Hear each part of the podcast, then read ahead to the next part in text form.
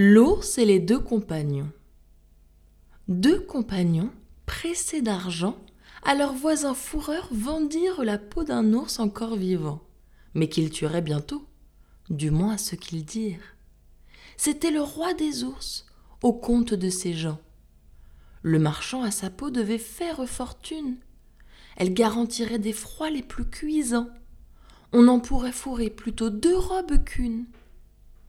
D'un de nos prisait moins ses moutons que leur ours. Leur, à leur compte, et non à celui de la bête, s'offrant de la livrer au plus tard dans deux jours. Ils conviennent de prix et se mettent en quête, trouvent l'ours qui s'avance et vient vers eux au trot. Voilà mes gens frappés comme d'un coup de foudre. Le marché ne tint pas.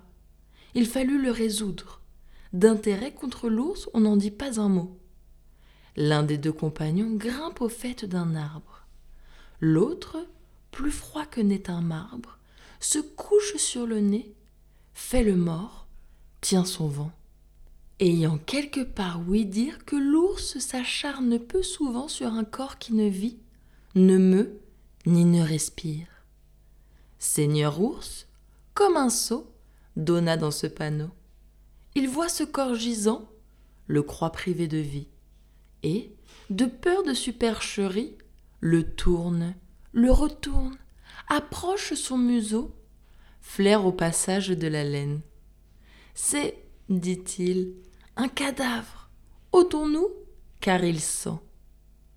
À ces mots, l'ours s'en va dans la forêt prochaine. L'un de nos deux marchands de son arbre descend, court à son compagnon, lui dit que c'est merveille qu'il n'ait eu seulement que la peur pour tout mal. Eh bien, ajouta-t-il, la peau de l'animal. Mais que t'a-t-il dit à l'oreille? Car il t'approchait de bien près, te retournant avec sa serre. Il m'a dit qu'il ne faut jamais vendre la peau de l'ours qu'on ne l'ait mis par terre.